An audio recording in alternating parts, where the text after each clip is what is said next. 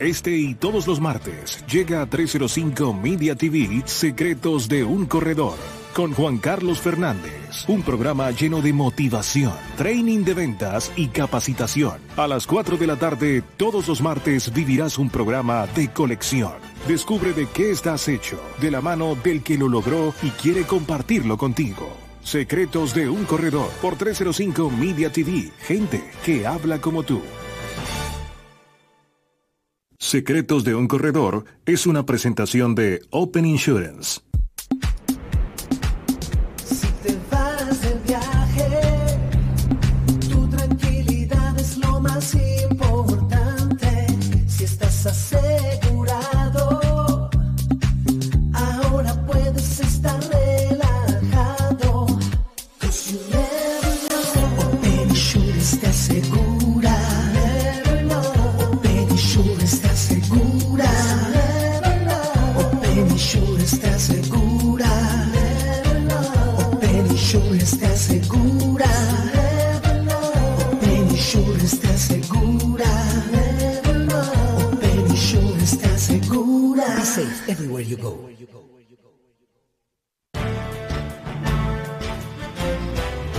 Buenas tardes, bienvenidos a nuestro programa Secretos de un Corredor. Aquí estamos hoy en nuestro programa número 13. Estamos en un día especial porque estamos en 305media.tv, directo, en directo, por varias plataformas.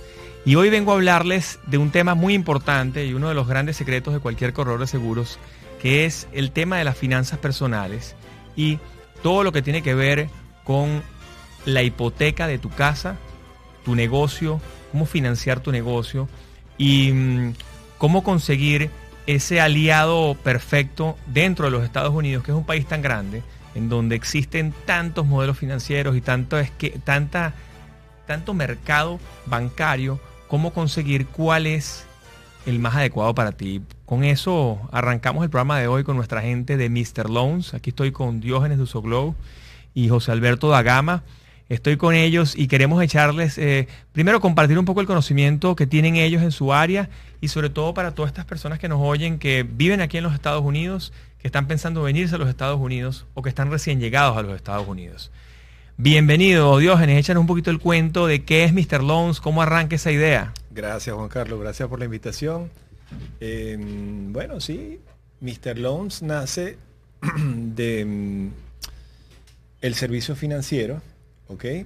Cuando llego a este país y trato de aplicar para una hipoteca y me doy cuenta que en los bancos existen muchísimas barreras porque son programas muy específicos. Hay bancos que sirven a nacionales, hay bancos que sirven a la gente de credit score de más de 720, etcétera. Entonces, viendo esta necesidad, eh, iniciamos una identidad de servicio al extranjero, de servicio al nacional, de servicio financiero, de cuál es el mejor producto para lo que tú estás buscando. ¿ok? No todo el mundo es igual, no todo el mundo tiene el mismo tipo de ingreso, em, principalmente. Ahora, ¿y cuándo, hace cuánto tiempo se les ocurrió esta idea? ¿Cuántos años tienes tú en el, en, el negocio, en, en este mercado? ¿Cómo, ¿Cómo ha sido tu experiencia para llegar a ese nicho tan, tan especial?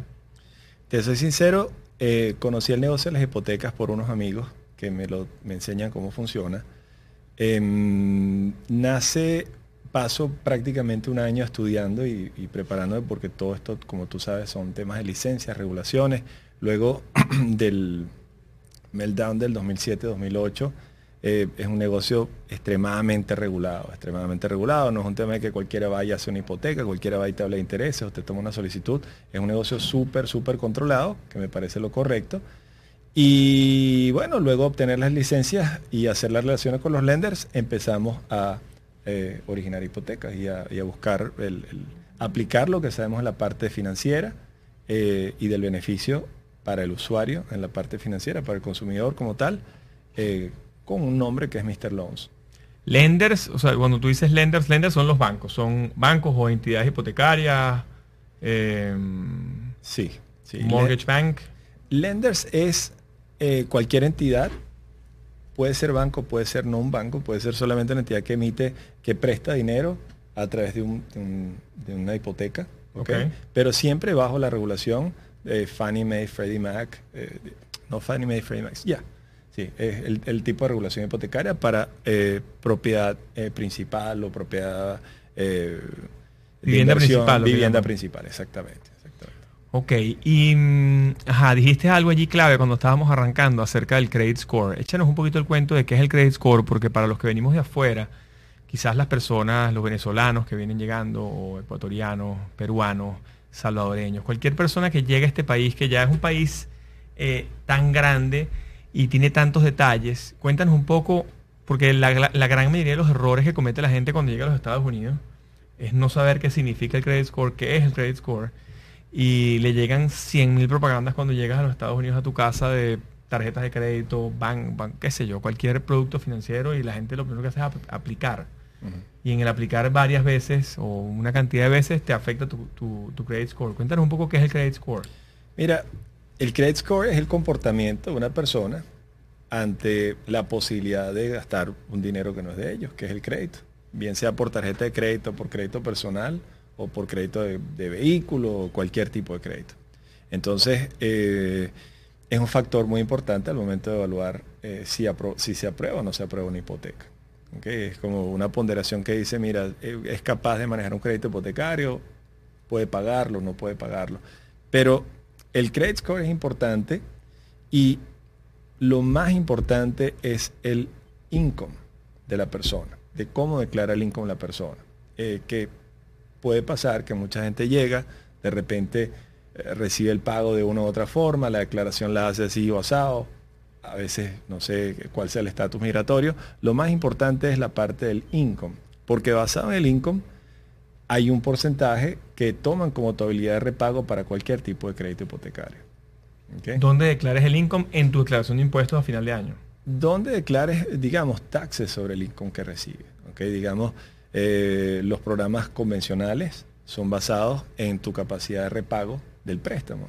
En nuestros países ven mucho lo que tienes, cuánto tienes, pero aquí se ve mucho es la capacidad de repago. Lo que tengas. ¿Cuánto ganas? Cuánto ganas. Show me the money, como decía Cuba Gooding Jr. sí, y, pero más que show me the money es declara the money. Ah. declara tu dinero. Show me your taxes. show me your taxes. Va un poco más allá eh, y, bueno, Juan Carlos, gracias por tenernos el día aquí el día de hoy. Va un poco más, eh, más allá de lo que tienes, ¿no? Es lo que generas. Es la capacidad que tengas de generar ingresos. Correcto, correcto, correcto. Y ese concepto no lo vivimos nosotros en nuestros países. No, exactamente en conjunto con el Credit Score, que digamos que es una calificación que nos da a nosotros, va de 0 a 850 y nos da a nosotros una perspectiva, a nosotros eh, como brokers y a los lenders o bancos, entidades financieras que hacen el préstamo del, capital, les da una idea de qué tan responsable es la persona a la hora de pago de un, de un crédito y qué tan endeudado ya está. Pero la capacidad de repago te la da el INCO. Eh, digamos que que una persona con un credit score por X o por Y un poquito aporreado, si tiene este, capacidad de repago, eh, digamos que hay vida pues, para conseguir el préstamo. Pero si los dos están aporreaditos, es un poco más difícil. Una combinación Cuéntame, José Alberto, cuéntame, ya que, ya que nos comentas acerca del credit score, cuéntame cómo entras tú en la ecuación de Mr. Loans, cómo, cómo llegan ustedes a esta sociedad, a este, a este negocio, bueno, un poquito de historia. A la gente le gusta escuchar las historias. es verdad, es verdad. Bueno, mira, yo trabajé por ocho años en una entidad financiera, eh, un multifamily office, ¿ok? Eh, y bueno, ayudaba mucho en la parte operativa, en la parte de trading de bonos, que básicamente bonos son deudas que las empresas emiten a particulares o, otras empresas para que puedan, eh, para levantar capital, ¿no? Entonces siempre me apasionó mucho el tema de, del crédito y, de todo eso. Y bueno, nada, yo después, mm, digamos que, bueno, Diógenes y yo somos ya como cuarta generación de amigos, ¿no? Eh, su abuelo, su, padre, que va eh, a descanse, y bueno, y sus hijos son muy amigos de, de mis hijos. Em, entonces, bueno, yo siempre viví con esa, con esa, este, ese shock en la parte de crédito, ¿no? Porque uno viene del país de uno donde uno levantaba el teléfono y llamaba al banco, el banco era el que te daba el crédito, ¿no? Y en Estados Unidos no es así. O sea, eh, desde que uno está chiquito le dice, no, cuando usted necesite de capital o un préstamo, vaya al banco. No necesariamente, porque el banco no siempre va a tener el, producto, eh, o sea, no todos estamos cortados con la misma tijera. Entonces, hay tantas circunstancias que pueden suceder. O sea, hay bancos que se especializan en un tipo de producto. Entonces, si tú llegas, a pedir un préstamo y te rebotan. Te dicen, mira, no califica porque les interesa otro tipo de propiedad, no la que tú estás buscando, por X o por Y. Hay tantos motivos, o sea, hay, hay casos en el cual el banco de pronto está pasando por un tema de, de, control de liquidez interno y eso no lo sabe la persona, ¿no? Em, de, tal manera que nuestra figura como, como mortgage brokers es esa, es reducir el dolor o el sufrimiento o lo engorroso que es pedir un préstamo, que en el país de uno era tan fácil como levantar el teléfono, llamar a la agencia, ir a llegar hasta allá. Acá es, es, un trabajo de, este, de, asesoría, básicamente, ¿no? Y eso es lo que hacemos. Cuéntame entonces, entonces ustedes hacen propiedades em, para personas que ya están aquí en los Estados Unidos, locales, americanos inclusive, y, para internacionales. Entiendo que tienen como dos, grandes áreas, ¿no? Un área para el local y un área internacional. Correcto, correcto, correcto. Nosotros este, identificamos pues esta área, estamos localizados en Miami, ¿no? Miami básicamente tiene una gran entrada eh, de, capital de Latinoamérica, de Europa, ¿no? Y, bueno, sería ilógico tener un mortgage broker y querer prestar un buen servicio y no tener un producto para esos que vienen de afuera, ¿no? de tal manera que tenemos muy buenas relaciones con entidades bancarias que les interesa ese perfil, ¿no? Que quizás en el caso del americano, que eh, está más en esa parte de la persona que es US, eh, que vive acá en Estados Unidos, no tiene ese credit score, ¿verdad? Porque no vive acá. Eh, o quizás la verificación del income no se hace de la misma manera que se hace para una persona US, de tal manera que nosotros decidimos eh, eh, abrir una, división para ese internacional que llega acá o que, y que está buscando comprar una propiedad. Incluso con las tasas como están de baja, hemos tenido muchos casos, casos de cash out o de refinanciamiento incluso. Este, y bueno, nada, nació por ahí, digamos, la. Yo soy un poquito más paciente. no, todos tenemos nuestra, nuestra momento. Entonces, bueno, yo dije, bueno, yo, porque es un file más complicado. Serte honesto, es un file más complicado. O sea, la persona que viene de afuera tiene, va a tener más requisitos. O sea, eh, hasta el resumen tiene que enviar el currículum vitae, ¿no? Porque el banco quiere saber quién es la persona y si tiene un perfil este, o un, eh, digamos, un, pasado que, no está manchado por aquí o por allá para saber que se siente seguro con el préstamo, ¿no? Hay un familiar mío que trabaja en JP Morgan y siempre me dice, pide dinero cuando no lo necesites, porque el día que lo necesites nadie te lo va a querer prestar. Es verdad. Decía, wow, que es, sabio el muchacho, pero bueno, uno normalmente pide plata cuando lo necesita. Pues, no, yo, yo agregaría... Uno está, enfocado a la inversa, pero bueno, hay que... Hay que eh, una vez que llegas a los Estados Unidos hay que trabajar en eso, ¿no? Sí, yo, yo creo que es verdad lo que dice tu primo, pide cuando lo necesitas, pero yo creo que más allá es prepárate para pedirlo. Prepararse bien, claro. Prepararse bien, porque cuando si tú te preparas bien, si lo necesitas o no lo necesitas, y estás bien preparado, tienes un buen perfil, he hecho las cosas bien, nosotros te vamos a poder ayudar a conseguir. Y casas que vengan, por ejemplo, alguien que nos está escuchando, que viene de cualquier otro país y quiere comprar una casa eh, por, alquiler o por inversión, eso también lo pueden hacer. Sí, correcto, correcto. Es nuestro programa. O sea, Mr. Loans tienes eh, eh, préstamos locales, hipotecarios, Fannie Mae, etcétera, para locales. Y después también tienes internacionales con otros proveedores, con otros bancos. Correcto, correcto. Siempre la persona va a tener que demostrar su income. Se hace con una, con una carta del contador local, un contador certificado, con su sello, etcétera, etcétera. Y, a través de eso se verifica el income, ¿no? Y se hace, eh, digamos, de, igual manera que para los americanos. Mm, no me gusta mucho hablar de tasa porque cada quien es diferente, pero la tasa no es la más competitiva, ¿no? Porque acuérdate que el préstamo eh, no, no quiero decir que no es la más competitiva, no es la que tú ves en las noticias de 1.2 y punto, ¿me entiendes? Porque eh, para el banco o, para la institución financiera es una medida de riesgo. O sea, una hipoteca, lo que, lo que te da la tasa, la, la oferta como tal de la hipoteca, es una medida de riesgo. Te pones a ver, eso es lo que el banco está midiendo. ¿Qué tan riesgoso es? ¿verdad? Una casa que está cerca del agua mm, puede tener inundación, ellos analizan todo y también analizan a la persona. Entonces, bueno, nada, es otro factor a considerar, ¿no? Lo, comento porque vienen muchas personas internacionales y dicen, quiero refinanciar. Eh, vi que en las noticias que hay una tasa de 1% y bueno, eh, por mí se la consigo gratis, ¿no? Pero, pero tiene su proceso eh, y su nivel de riesgo diferente a lo que es una persona local, ¿no? Buenísimo. O sea que, y tú aparte de hacer la parte nacional, también haces negocios. Cuéntame Sí. un poco cómo es ese tema del financiamiento de negocios. Bueno, ¿Cómo es- te- ¿Cuál es el target allí? ¿Quién es el cliente ideal de Mr. Loans en esa área? Sí, bueno, te explico. Nosotros comenzamos pues con la parte residencial, ¿no? Y nos dimos cuenta que muchos de los clientes que iban a comprar una casa al mismo tiempo eran emprendedores o tenían negocios o tenían puestos importantes en empresas. Eh, y a menudo, porque al fin y al cabo es, un vínculo de confianza que uno este, desarrolla con el cliente, ¿no? Eh, nos contactaban, mira, conoce, estoy buscando un préstamo para maquinaria, eh, conocerás a alguien, yo sé que ustedes están en el tema de préstamos. Frecuentemente lo referíamos, ¿no? Pero nunca habíamos desarrollado bien esa, esa división.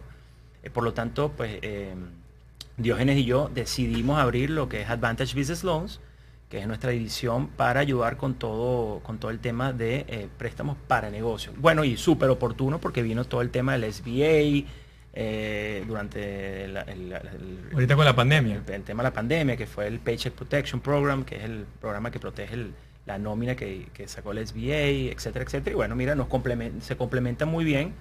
eh, y, y- y bueno, es algo que salió básicamente que...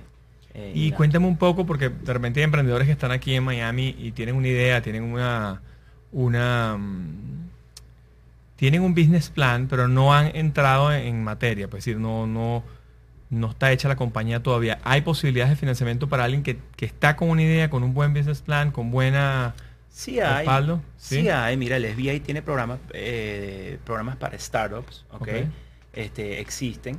Va a depender mucho de la experiencia de la persona en el campo en el cual está desarrollando, ¿no? Ok. Em, ¿Cómo haces la, estimación del préstamo? ¿Basado en flujo de caja?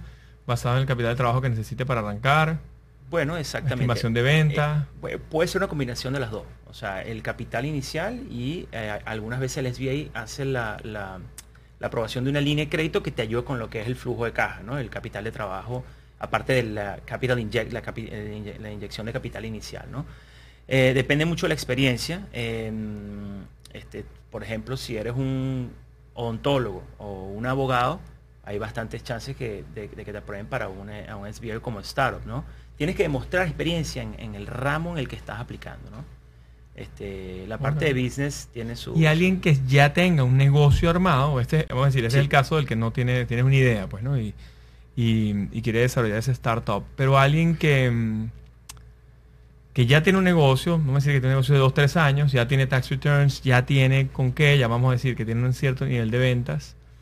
em, allí, ¿cómo es el proceso? ¿Cómo, ¿Cómo ellos llegan a ti? te contactan y tú le haces el business plan, tú le haces la evaluación del business plan, ¿cómo es el, cómo es el tema? ¿Cómo es, ¿Cómo es ese proceso con el mortgage broker? Es para que la gente un poco entienda. Eh, la figura de Mr. Loans. Mr. Loans es un broker especializado en hipotecas, bien sea de Sí. hogares o bien sea de negocios, ¿no? Porque al final, te- ¿cuál es la garantía allí en el negocio? Bueno, no, mira, el business plan tiene que venir siempre del cliente, ¿no? O sea, nosotros, digamos, hasta por regulación, ¿no? No podemos eh, modificar ni, ni ayudar al cliente a hacer el business plan, ¿no? Pero lo que sí podemos hacer es conectarlo con la entidad financiera, bien sea banco o entidad privada, que, le, que esté dispuesta a hacer el préstamo, usualmente lo que estamos viendo ahorita son préstamos para adquirir una segunda localización eh, a través de un SBA eh, o préstamos de maquinaria, estamos viendo bastante. Hay muchas industrias que se han visto golpeadas por el COVID, pero muchas otras que han salido victoriosas. Eh, por, poner, ponerte un ejemplo, tenemos un cliente que hace imprenta de signs, de señales. Y ha recibido, el hombre está desesperado, dice, necesito otra máquina, porque tengo una universidad, me hizo un contrato para imprimir los avisos del COVID. Eh, póngase su máscara, eh, eh, por favor, distanciamiento social. Bote Entonces- la máscara aquí cuando ya se dañó. Exacto, usted la máscara acá. Entonces hay esas industrias que ahorita han tenido eh, un track y están buscando capital, ¿no? Eh, No, y todos estos em- entrepreneurs que están haciendo máscaras de colores y demás y con, con figuras, etcétera. Me imagino que también habrá Sí, sí, sí, sí, una una barbaridad. cantidad de emprendedores ahorita activos. Correcto, correcto. Ok, entonces emprendimiento funciona, funciona para startups, funciona para empresas que ya están consolidadas y que necesitan crecer, a decir, Expansión. expansión. Y, mm, ok. Y tecnología, en la parte de tecnología también tienes eh, para el comercio electrónico. Sí tenemos una interesante, muy buena pregunta, ¿no? De hecho, tuvimos un cliente recientemente. ¿Qué está pasando? No? Acuérdate que los bancos en la parte de negocios eh, tienen un sistema de análisis de la- lo que llamamos las 3C, ¿no? eh, cash flow, que es flujo de caja, colateral y credit, y crédito, ¿no?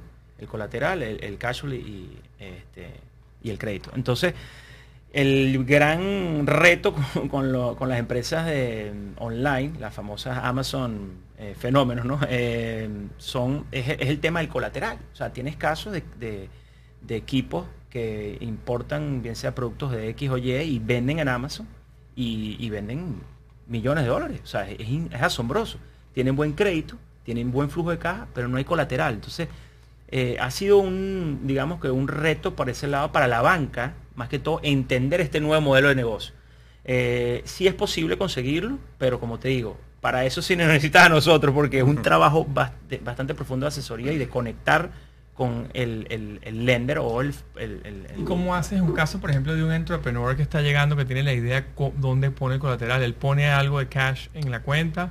Bueno, tiene que abrir la eh, cuenta con un monto. Lo que, hace, lo que se hace normalmente es que el, banco mira también los activos que están aparte en la parte personal, ¿no? O sea, su garantía personal. Bien sea, como tú dices, colocando capital en una cuenta a nombre de la compañía o personal, o bien sea con los activos que tiene la persona. ¿no? Eh, entonces, bueno, es una combinación de eso. Pero bueno, el, gran factor nuevo de, todo lo que es el online eh, eh, fenómeno del, COVID para acá es ese, ¿no? que la banca es, una, es, un, es una área que va tan rápido que va más rápido que los lineamientos de la banca al momento de dar un préstamo. ¿no? Entonces, bueno, ha sido para nosotros un trabajo este, bastante bueno arduo de, explicar a, los clientes y conseguir en la banca el, ideal ¿no? pero ya están abriendo los ojos es indetenible o sea eh, digamos que a nuestra perspectiva toda esta parte de tecnología avanzó y el online sales bueno eh, tú lo debes saber incluso por la parte de seguros no eh, avanzó de manera exponencial ¿no? Y, y, no queda otra que ponerse al día totalmente yo lo vengo diciendo hace cuatro años en las redes y y lo comento mucho en mi cuenta personal y también en la cuenta de Open Insurances, que la oportunidad ahorita es mágica porque, bueno, prácticamente con un iPhone, la gente no sabe, pero el iPhone tiene la tecnología que tiene la NASA en el año 80. lo tienes tú en tu teléfono, cada uno de nosotros lo tenemos en el teléfono, es impresionante lo que, el poder que tiene esto. Y las redes sociales vienen a representar eh, un potencial de negocios brutal. Entonces, en el caso nuestro en Open Insurances, nosotros con la pandemia ya estábamos como diseñados para la pandemia. Nosotros tenemos la operación está aquí en Miami, que estoy liderándola yo como CEO, pero tengo una, un individuo, una persona en Colombia, nuestro gerente general, que se llama Argenis Mardelli, está en Colombia. Tengo una persona en Argentina que está en el equipo de ventas que mm, también trabaja con nosotros y tenemos personas en Venezuela. Entonces, claro, estamos en cuatro países como si fuéramos una compañía de millennials y somos puros cuarentones, son puros, uno, puros wannabe millennials. Pero lo que te quería decir es que impactamos muchísimo en el mercado porque, bueno, tenemos 1.500 agentes que hemos conseguido a través de las redes sociales, a través del, de online, pues, ¿no? Algunos de ellos sí los conocemos físicamente, pero pero la gran mayoría no, la gran mayoría ni siquiera lo hemos visto una vez en la vida, lo hemos visto o por Zoom, o por Instagram, o por Facebook, o por un live, o por, o por el programa de televisión. Cualquiera y nos llaman porque, bueno, obviamente compartimos el conocimiento y estamos tratando todo el tiempo de, generar una plataforma que, les dé les dé tanto, o sea, que sea tan robusta desde el punto de vista educativo, que les dé una seguridad y una tranquilidad de que ellos puedan salir a vender lo que sea con nosotros, ¿no? Y, bueno, lo hemos venido logrando y eso mismo lo está haciendo Amazon, lo están haciendo todos los marketplaces, em, la gente de Mercado Libre. Todos esos marketplaces están arriba, están en la nube. Nosotros al menos tenemos un marketplace eh, que hay un ser humano detrás, pero ellos están en la nube y es impresionante. Eso tiene que tener un valor que puede ser medido obviamente como un colateral, ¿no? Pero bueno, ese, es el reto y eso me imagino que en, eso están los cerebros de los, de los bancos ahorita haciendo. Mira, te tengo unas preguntitas aquí que nos hicieron por las redes. Eh, ajá, ¿por qué un broker de préstamos? ¿Por qué un mortgage lender? ¿Por qué un mortgage loans? ¿Por qué Mr. Loans? ¿Qué hace la diferencia de ustedes? Mira, un mortgage broker te da muchas más opciones, muchísimas más opciones. Como, como bien lo dijimos al principio, cada deudor es una historia distinta, porque eh, tiene un income, el tipo de income, el tipo de propiedad que quiere, etc. Entonces un mortgage broker tiene conexión con 10, 20, 30, 40, 50 entidades financieras y cuando comprende el requerimiento de la persona, lo que la persona necesita o, el tipo de producto que, le hace mejor, le, da más beneficio, lo em, arma el FAL para llevarlo a ese banco, a esa entidad financiera. ¿ok? Siempre un mortgage broker te da muchísimas más opciones. ¿Qué nos pasa? Por ejemplo, eh, un ejemplo fácil, un jumbo loan, que es un préstamo de más de 510.410 dólares. ¿ok? Ya eso es considerado un jumbo loan. Un jumbo loan, si tú vas hoy a Chase, el requerimiento de credit score es bastante alto. no sé exactamente cuánto está, pero si no me equivoco es 740, 740, no sé, 720. Y hay muchos lenders con tasas iguales o inferiores que tenemos en nuestro libro que aceptan con 6 altos. 680 quizás, 640, no 640 no, pero 680 sí. Entonces, cuando la persona va y dice, mira, quiero comprar esta casa, vale un millón de dólares y voy a deber 800 mil, etcétera, tal, tiene capacidad de pago y todo, llega, pero el credit score en ese momento no lo tiene como es, y llega el banco y le dice, no, mira, no te puedo prestar, no se acabó el mundo, porque un mortgage broker seguramente tiene relación con otros bancos, otra entidad financiera, que le puede conseguir su préstamo, y es el mismo tipo de préstamo hipotecario que le puede proveer un, barco, un banco eh, de marca comercial conocida. Nos gusta mucho, Juan Carlos, hacer la comparativa incluso, no porque tú estés en el área de seguros, pero siempre lo hacemos incluso con clientes, cuando nos preguntan por qué con ustedes y no con el banco directamente. Y bueno, mira, es la misma situación que tiene una persona cuando se acerca a un corredor de seguros, por ejemplo, para comprar una póliza de vida. Si tú vas directamente con X empresa, esa X empresa solamente tiene ese producto específico o ese libro de producto específico para, para ofrecerte. El corredor se toma la tarea de, eh, de shop around, lo que decimos en Estados Unidos, de buscar cuál es el que, el que te, te, encaja mejor. Y se toma el tiempo. de conocer bien cada proveedor, conocer bien los triquiñuelas, las cositas, los detalles, todo. Bueno, triquiñuelas es una palabra como extraña, pero eh, con e, ese detalle, ese, ese idioma que hablan otro idioma, pues tanto los banqueros como los aseguradores hablan otro idioma eso se lo traducimos al español al, cliente. Exactamente, el explicar por qué es más caro, por qué es más barato, qué pasa en este caso, en aquel otro. Eso es lo que nos apasiona. Y ustedes, el hecho que ustedes aparezcan encarece el producto para el cliente, de cara al cliente, porque el cliente va a decir, ah, no, pero entonces ahora me va a, cobrar, me va a costar 10% más la tarde, qué sé yo, no sé. No, porque somos eh, vendedores al mayor, somos wholesalers. O sea, el banco, ponte, ponte en la posición del banco. El banco, si tiene que atender a uno por, si tiene 100 mil clientes, uno por uno, es engorroso porque tiene que ver, cada caso es complicado. En cambio, si tiene alguien que de esos 100 mil le pone 10 mil, ya pulidito, perfecto, según a él le gusta, preparado el file, listo a stamp, stamp, aprobar y firmar, imagínate, una maravilla. Entonces, a cambio de eso, nos dicen, bueno, mira, te, va, te mejoro la tasa, vamos a hacer los wholesale, ¿ok? Sacrifica un poco y lo que nos permite a nosotros pasar el sacrificio al cliente. Es como ir a Costco o a, o Publix, ¿me entiendes? Consigues al mayor o al letal. Sí, el costo de ellos es mantener agencias de bancos. De hecho, de, salió el reporte de una de las revistas de Mortgage Brokers del mayor crecimiento lo tiene un lender llamado UWM y fue a través de Mortgage Brokers porque ellos se quitan el costo de la atención B2C, Business to Consumer, hablar directamente con la gente, el Customer Service. Eh, eh, todo ese costo lo quitan usando los mortgage brokers, usándonos a nosotros. Si nos dan un buen trato, nos proveen una buena tasa que le podamos eh, ofrecer a nuestros clientes, ¿por qué no? Es mucho más fácil para ellos y para nosotros. Y cada quien hace lo suyo. Zapatero a su zapato, como decía mi abuelo, eso es, tal cual. Yo creo que el, a mí, bueno, yo creo obviamente, creo, pero rotundamente en el sistema bancario y en la, y en la, y en la fórmula de que utilizando el préstamo y apalancándote puedas lograr tus metas o lo que quieras hacer. Eh, creo que la única, en la única cosa que yo no me, que no me he apalancado, me he apalancado en mi vida en, todo, pues para comprar mi casa, los carros, las empresas. Donde nunca me he apalancado es en comprar stocks, en comprar bonos y ese tipo de cosas, o comprar acciones. Eso es quizás lo único que no me he apalancado, pero me imagino que pronto saldrá algún producto. Para eso existe lo que llaman el margen, que, lo tienen los bancos de inversión. Pero, pero, mm, pero la realidad es que soy fiel creyente en el tema bancario y, creo que el banco es como, es como tu, tu aliado, ¿no? Es como tu, tu pana que tienes aquí que a la hora de una necesidad acudes a él y te ayuda a salir. El broker es tu aliado, el broker es más.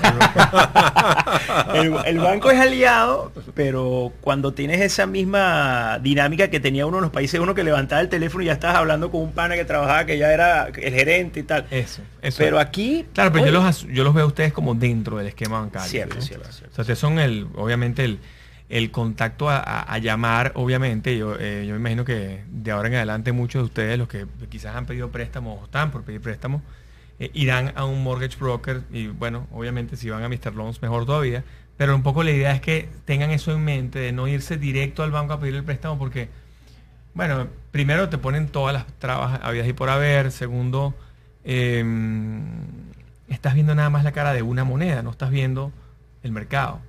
Y, yo creo que para pedir un préstamo es algo importante, sobre todo cuando son préstamos de 30 años, que estás haciendo un, estás cerrando una tasa para un buen tiempo. Creo que, tener un profesional de la, de la, talla de ustedes pendiente de eso, oye, creo que le agrega muchísimo valor. Es lo, que, te, lo que tú decías con el tema de seguro de vida.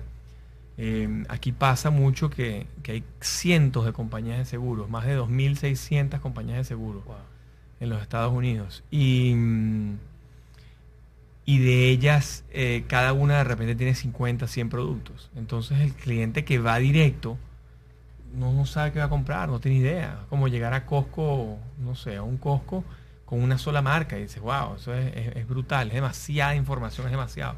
Y alguien que te, que te, que te lleve eso a tierra, eh, esa es la razón nuestra, bueno, esa es la, la razón de existir. Déjame buscarte aquí otra preguntita que nos hicieron. Ajá. ¿Cómo mejorar el credit score? O sea, ¿cuáles son tips que nos puedas dar para mejorar el credit score de cara a un préstamo, si bien sea hipotecario o una, empresa? Bueno, digamos que el número uno es la responsabilidad al momento de pagar.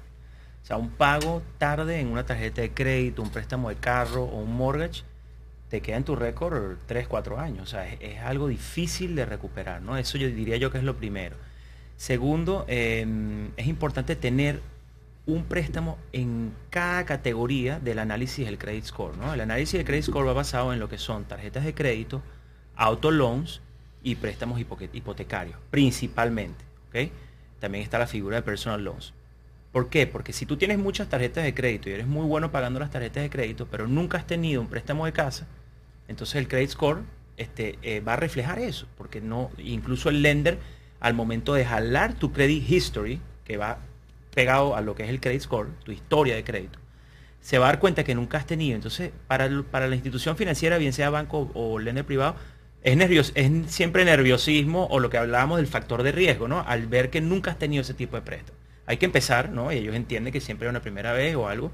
Este, pero yo, yo diría eso, ¿no? Tener una responsabilidad de pago este, eh, al día y eh, básicamente esos tres tipos de, deuda ya en tu, en tu historial, ¿no? Y demora, y tener en cuenta que hay que tener paciencia. para construir un gran credit score, por lo menos tres, tres cuatro años de historial al, menos, ¿no? Pagando a tiempo y, con todos estos productos. Eh, ¿Cuáles son los cinco aristas del credit score? Tarjetas de crédito, auto, loans, hipoteca, personal loans y qué más? Personal loans eh, y bueno, no es tanto tipo de préstamo, sino diría yo tiempo del, que has tenido con eso, con este crédito, pagándolo a tiempo. ¿no? Hay otra arista que es el, el credit pool. ¿ok? ¿Qué pasa en Estados Unidos? Cuando tú tienes eh, un credit score, cuando tienes un, Social Security Number que va ligado a un credit score y te acercas a una entidad privada a pedir un préstamo, esa entidad privada jala tu historial. ¿ok?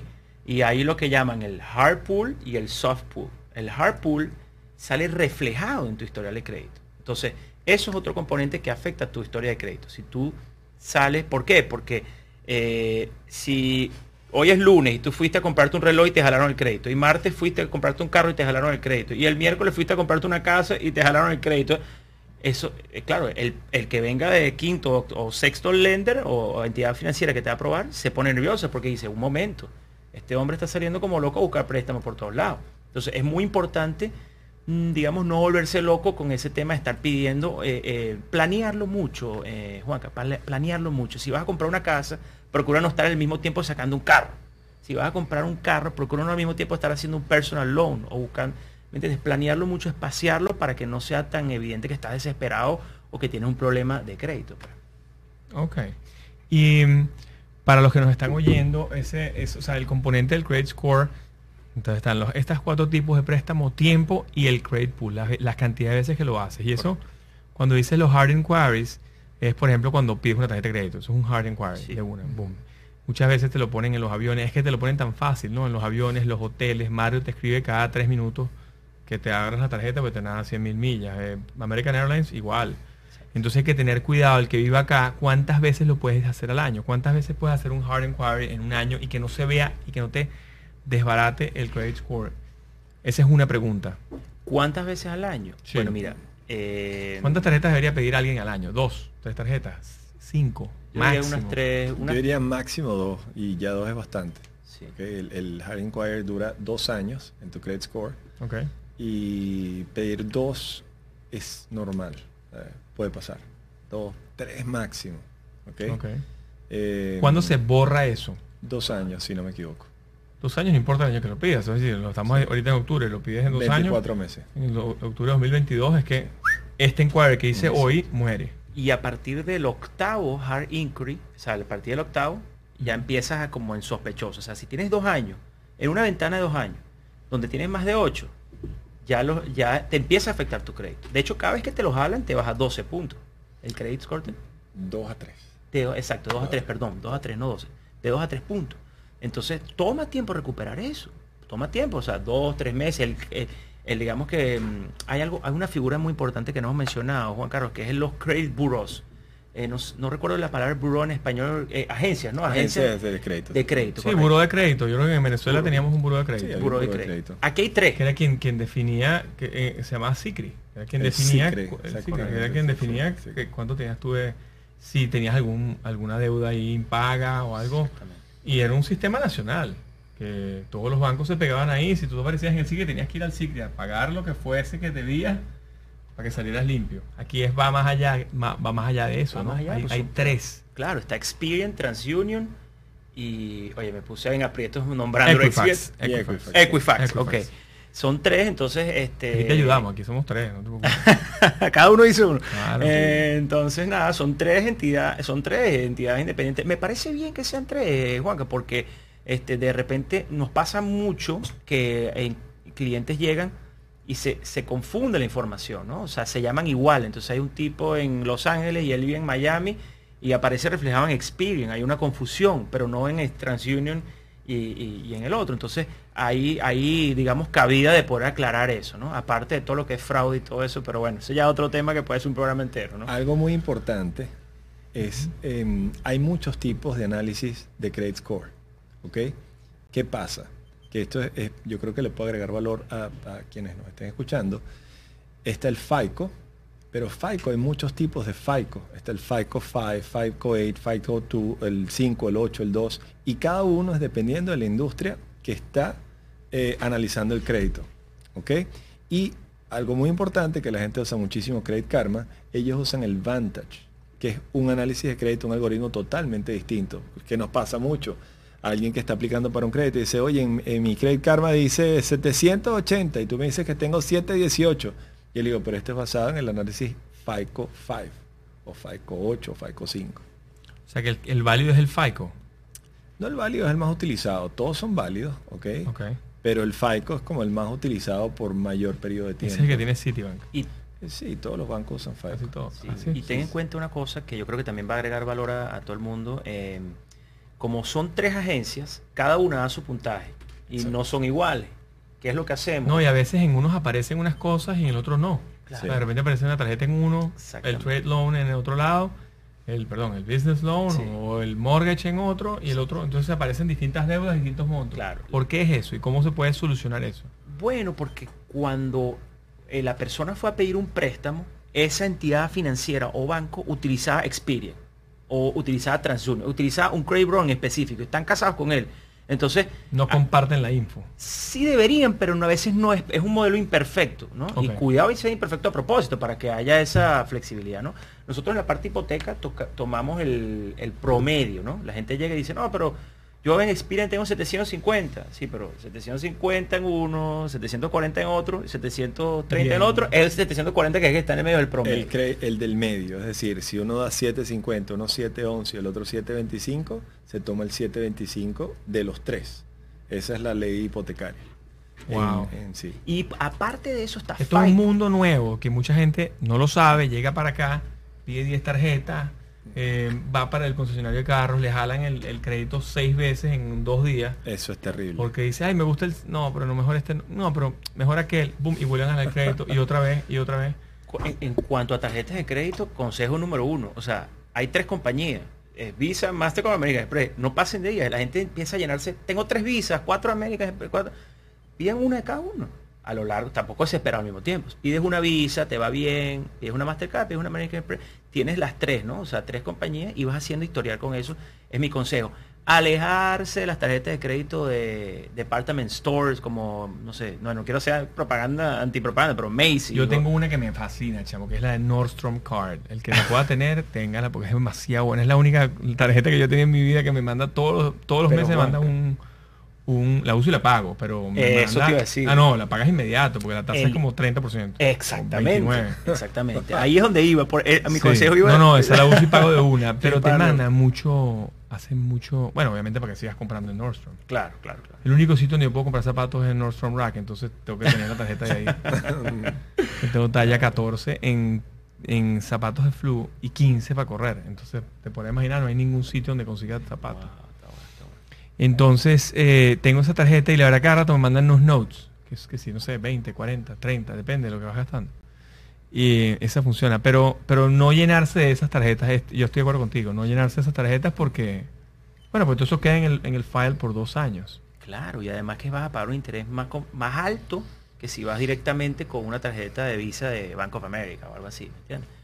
Este, el, el ¿Cómo pide? Ajá, esa es otra pregunta que la gente nos hace, ya que creo que está aquí. ¿Cómo, ajá, ya tienes la tarjeta, ok, ya tienes la tarjeta de crédito, muy bien, Ok. pero te dan un crédito de 5 mil dólares y tú necesitas 7 mil, 8 mil o quieres subirlo, ¿cómo lo subes?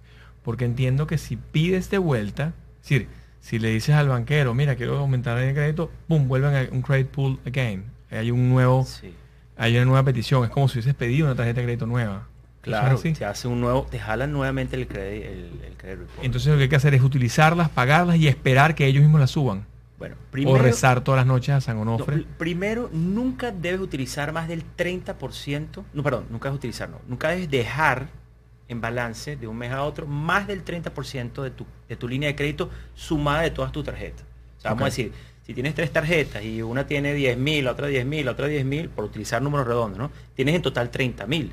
No utilices más el 30% de 30 mil, ¿me entiendes? Porque es la medida que utiliza las agencias, el Experian, TransUnion, para darte calificativo. Una persona que, que de ese 30 mil está en 15 mil cada mes y gastas do- 17 mil, paga 2 mil y siempre se queda en 15, es, es sospechoso porque está utilizando 50% de su crédito, no sospechoso, o sea, le baja y le afecta su credit score, ¿no? Eh, entonces yo diría, primero empezar por utilizar la tarjeta, si puedes pagarla completa, mejor, pero si ves que necesitas más eh, y, tienes, y no puedes pagarla completa, por lo menos paga de manera que siempre deje, no te pases de 30%. O sea, si tienes de 10 mil, no pases de 3 mil, en lo que dejas de balance de un mes para el otro, ¿no? Digamos como arrastrado, ¿no? Eh, y ellos van a ir aumentándote la la- el límite automáticamente a los bancos. no automático, o sea, eh, no es automático a menos de que, bueno, este, el, el- el- Una promoción, algo así. una promoción, ellos quieran incentivar o que vean que tú estás siempre muy cerca del límite, pero yo no recomiendo hacerlo de esa manera. Yo diría pasar un año, ¿ok? Y luego al segundo, pues decir, mira, necesito un, un límite mayor, ¿no? Pero siempre manteniéndose en no utilizar más el 30% de lo que te da la tarjeta. Ok. Es justo, buenísimo, buenísimo. Esta información es buena porque la gente no sabe esto, chamo. Sí. Entonces deja la tarjeta, de repente deja una de mil dólares y la deja en 990. Y no sabe que eso le está afectando su, su score enormemente Terriblemente, también. terriblemente. Más bien usa la de 5000, la usas en 1000, que tiene, está usando nada más el 20%, y la otra paga la completa. De ¿Me hecho, la- la ese jueguito, utilización- no, la gente no lo entiende, esa- ese- esos trucos. Ese es uno de los factores que más afecta al credit score, la utilización de las tarjetas. ¿sabes? Si la tienes al 90%, estás al 99%. Ahí te pega muchísimo el credit score, sí. Ok, ustedes, por ejemplo, em, que están en el mundo del, del crédito, aquí hay una pregunta que nos hacen que nos dice, ¿qué sugerencia deja hacer a alguien que se muda a USA? Ah, bueno, este, este ya lo hablamos en cuanto a su credit score, pero ¿qué sugerencia ofreces a cuando vas a comprar? ¿Comprar a título personal como vivienda principal o comprar a nombre de la empresa? Yo creo que lo que más le convenga a la persona. Ok. ¿ok? Hay gente que tiene... eh, Vamos su a poner los tres casos. Un caso es ese individuo que está fuera, que es internacional, es decir, el que, que José Alberto lo atendería. Es internacional que quiere comprar algo para alquilar a nombre de la empresa para que esos gastos los deduzca el impuesto. Exacto. El que vive aquí, eh, el que está llegando, ¿ok? Está recién llegado y el que ya está aquí hace muchos años. Mira, el que está llegando, recién llegado, no tiene un- depende del estatus migratorio, ¿ok? Pero un préstamo hipotecario de primary, de, de vivienda principal, no se le dar a una persona que no tenga un estatus migratorio eh, válido. Entonces se le daría como, Como no- internacional. como una propiedad de inversión o internacional, exactamente. ¿ok? Eh, préstamos internacionales, los lenders que, con los que trabajamos, ellos exigen que sea una LLC. Generalmente lo hacen a nombre de una LLC, si es un- porque lo toman como un investment property, porque dicen, si es una persona que no vive acá, lo tiene como vivienda de inversión, no como second home, porque ellos no saben si tienen vivienda primaria en su país, no lo pueden validar. Entonces, generalmente ellos prefieren decir, mira, lo tienen como una propiedad de inversión que usan, ok, la rentarán un periodo de tiempo porque legalmente no están, eh, eh, no pueden estar en los Estados Unidos y lo tienen como una propiedad de inversión. Ok. Es- esa es más o menos la visión del- Y el que ya vive acá, El que ya vive acá, ¿en qué estatus? no, no, ya es americano, pues. El gringo. Vamos a decir un gringo que te llama mañana, mira, tengo mi casa y, y- y me recomendó el, el contador o me, me han recomendado que lo ponga en nombre de una empresa. Mira, el... tú puedes complicarte tu estructura, ¿ok? Pero la naturaleza del hombre es, si va a comprar una casa, tiene que tener primero su casa, vivienda principal. Y luego tendría una propiedad de inversión. De hecho, no hay préstamo hipotecario de estos lenders eh, que tienen los intereses bajos eh, para una propiedad de inversión si tú no tienes vivienda primaria, porque no es lógico que tú pagues una renta y tengas una propiedad de inversión. Siempre dicen, bueno, compra primero tu casa y luego analizamos tu préstamo como inversión. Hay, uno, hay una cantidad de influencers ahora y hay uno que se llama Grant Cardone que es súper agresivo, él está en aventura, es un personaje. Este, yo sigo mucho el contenido que él hace y él, él en muchas oportunidades, bueno, sugiere a la gente, le dice, vende tu casa y alquílate a ti mismo. O sea, si tienes el, el- si la compañía tiene el cash flow y si tiene esa triple, esa triple C que tú mencionabas, eh, y paga tú la renta. O sea, paga renta a tu empresa de forma tal que te, te veas en la obligación de pagar por tu casa, ¿me explico? En vez de ir a rentarte en otro lado, rentarte a ti mismo. Mira, no estoy de acuerdo. Hay muchos beneficios en comprar tu casa a título propio, ¿no? Si tú declaras tu casa como vivienda principal, primero que todo, el día de mañana, acuérdate que estamos en el país de las demandas, ¿no? Y te demandan o algo, nadie te puede votar de tu casa si es tu vivienda principal, primero Ok. que todo, ¿ok? Eso es importante. Eh, segundo, hay una regulación en la Florida, por ejemplo, si están en la Florida, que es el Homes- Homestead Exception. Entonces, si tú declaras tu vivienda como principal y luego vas a la Florida y le dices que tu homestead, homestead ex- que, que es tu vivienda principal y pides el Homestead eh, Exception, mm, los property taxes se te reducen, creo que es a partir de la mitad del valor de la propiedad, te cobran 50% menos. Entonces, claro, eh, tiene mucha ventaja comprar una casa a nombre, a nombre Y- este, A título personal, la a primera. título Claro. personal. Ok, entonces Claro. valdría el, el- vamos a decir, valdría ese, esa recomendación para ese, mm, para eso que hace, ¿cómo se llama el? Cardón, ¿eh? Cardón. No, no, Cardón, el, el, el, el- el de toda la, eh, ¿cómo se llama? El, el de Padre Rico, Padre Pobre, Kiyosaki. Kiyosaki. Sí. El gran Kiyosaki que dice, mira, hay que tener seven sources of income. Él dice que tienes que tener siete, eh, siete, siete generadores de ingreso pasivo. Bueno, uno de ellos debería ser unas casas de inversión. Entonces puedes comprar tres apartamentos en Aspen, dos apartamentos en otro lado, pequeños, cosas pequeñas que vayas rentando y que te venden en renta. Eso sí lo haces a nombre de Eso lo haces con LLC. Porque ¿Por eso qué? pagas el property que tienes que pagar, porque eso no es una idea principal, y eso ahí puedes pedir préstamo, puedes apalancarlo. Correcto, Puede haber préstamo hipotecario de empresas para casas. de em- no, no, para una empresa tiene que tener una actividad de negocio. Ok. ¿entiendes? Pero Tiene ¿y si la actividad es esa? La Con el- acti- digo, bueno, ahí claro. hay colateral, ahí sí hay Bueno, colateral. no, es considerado un investment property. Habría, habría que ver, pues, si es una estructura como la de Gran Cardón, que estoy, seguro que está metido en mil cosas, obviamente que pudiera ser considerado como un, eh, una empresa, ¿no? Pero para alguien que está comprando propiedades de, eh, como inversión, pa- como para tener un extra source de income, Ok. eh, no es fácil, casi- o sea, no básicamente no es considerado una empresa, ¿no? A menos de que de verdad ya tenga una estructura con empleados. Bueno, que compre management. cuatro casas y la sexta, la séptima y la octava es la que, la que compra apalancada. Pero volviendo al punto de las demandas, las, em- las viviendas de inversión es importante comprarlas bajo una LLC porque si tú la tienes a nombre personal de inversión, no tu primary home donde tú vives con tu familia, tus hijos, y, y- tienes un inquilino y el inquilino se cae se partió una pierna, te demandan, van contra tus activos personales, si está tu nombre personal.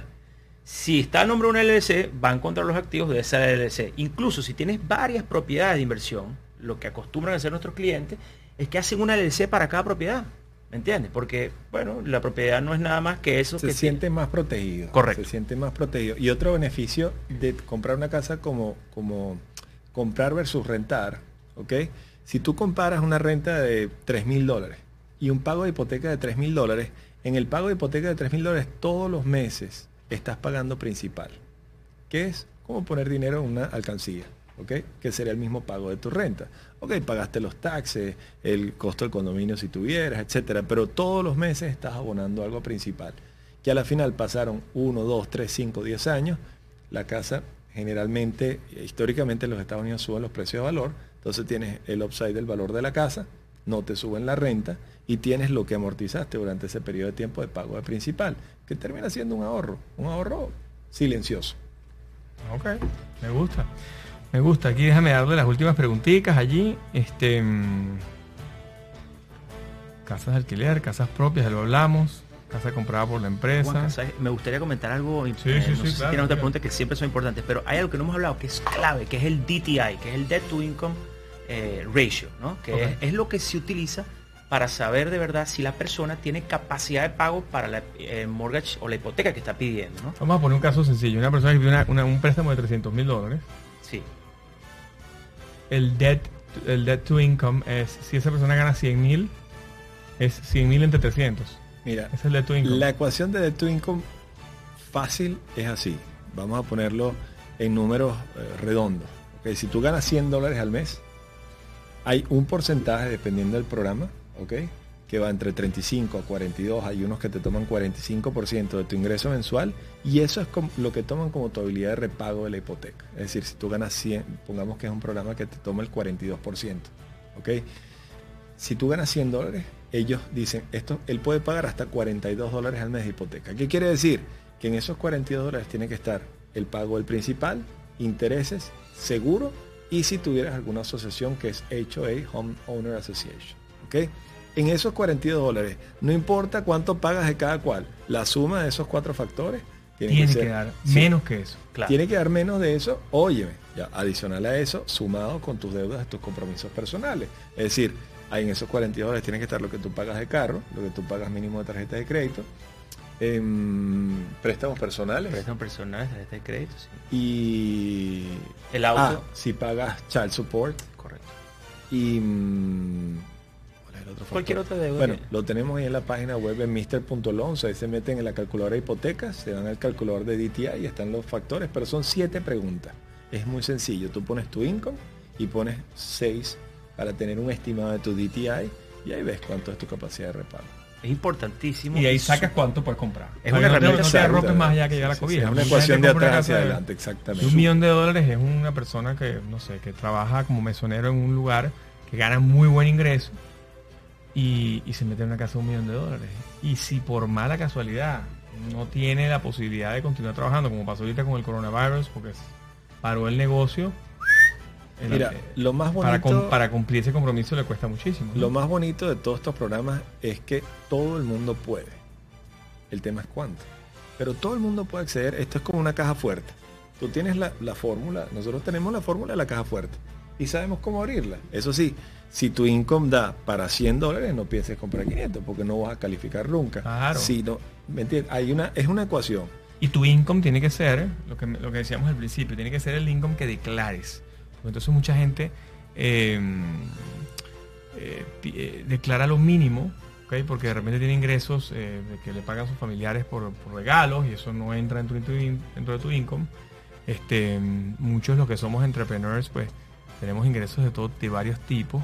Este, y muchos ingresos a las compañías, porque quizás no te pagan directamente a ti. Entonces, eh, es tiene su, su juego, ¿no? Bien. Tienes que tener un ingreso sólido mensual como de un empleado para que el, el- el programa funcione. Es el clásico dilema del magnífico contador, ¿no? Siempre nos llega el, el, cliente que dice, tengo un contador increíble, tengo cuatro años que no pago impuestos y no. El tipo es un mago. Está muy bien, pero el día que vayas a pedir préstamo, eh, vas a pedir un eh, eh, financiamiento, va a ser difícil. ¿entiendes? es, una idea de un balance. no tiene ningún sentido. Totalmente. Bueno, muchachos, una, un último mensaje aquí para la audiencia, para los que nos siguen acá en Secretos de un Corredor, aquí en 305 Media TV, Dios en Glow y José Alberto Dagama. Échenos, José, el último, el último secreto allí que tengan Mira, para la gente. Lo más importante es saber qué quieres cuando vas a pedir una hipoteca y buscar un loan originator que tú confíes ojalá y seamos nosotros, pero si tienes un sobrino, un primo, un amigo, también sirve, y que te expliquen cuál es el proceso. Y que esa persona te haga el viaje simple y divertido. ¿Ok? Aquí se hacen 1.4 eh, trillones de dólares al año en hipoteca. Eh, todo el mundo puede, se hacen hipotecas. No es, no es un perro verde, no es algo que no pasa. Es buscarte a alguien de la mano que te explique cuál es el proceso, que cuando te piden un documento no lo tomes como que es algo personal, porque eso es una caja negra y los documentos que te pidan tienes que proveerlos. No es un tema del loan originero o del broker o del lender, es el guideline. Ellos tienen que cumplir con los documentos de rigor, verificar la información y si dices siempre la verdad y, provees la información, tu préstamo sale. Es muy sencillo. José Alberto, cuéntanos uno, el último, último tip aquí para la gente. Como comentaba Diógenes, básicamente que sepan que aquí estamos para apoyarles en lo que necesitan. Pedir capital o un préstamo no tiene que ser un dolor de cabeza. Eh, nosotros estamos para facilitarles la vida. Nuestra aplicación es un link que puedes llenar hasta en, tu celular, ¿no? Entonces, este, y además del servicio que prestamos, que es el poder contestar el teléfono y adaptarnos a cada caso y a cada, a cada circunstancia. Tenemos un equipo de trabajo increíble con tres personas y ya Dios y ya somos cinco, o sea que ya lo contamos. Y bueno, vamos avanzando. De verdad que muchísimas gracias, Juan Carlos, por tenernos hoy aquí y bueno, contento y ojalá podamos regresar. Claro que sí, gracias muchachos. Aquí está Mr. Loans, el equipo de Mr. Loans. Muchísimas gracias. Um, nos vemos la semana que viene a las 4 de la tarde igual. El martes tenemos sorpresas la semana que viene, así que estén pendientes aquí en 305media.tv. Muchas gracias. Open Insurances, because you never know.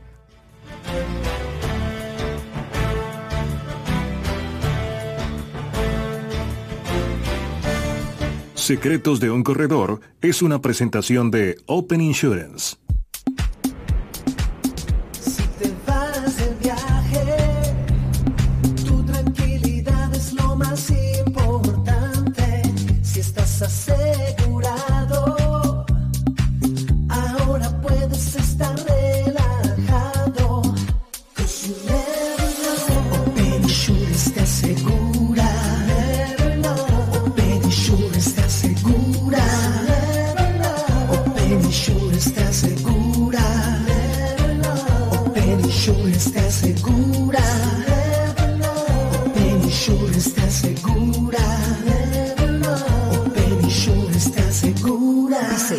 Everywhere you go. 305 Media TV. Media TV. ¿Qué, qué, qué, qué habla con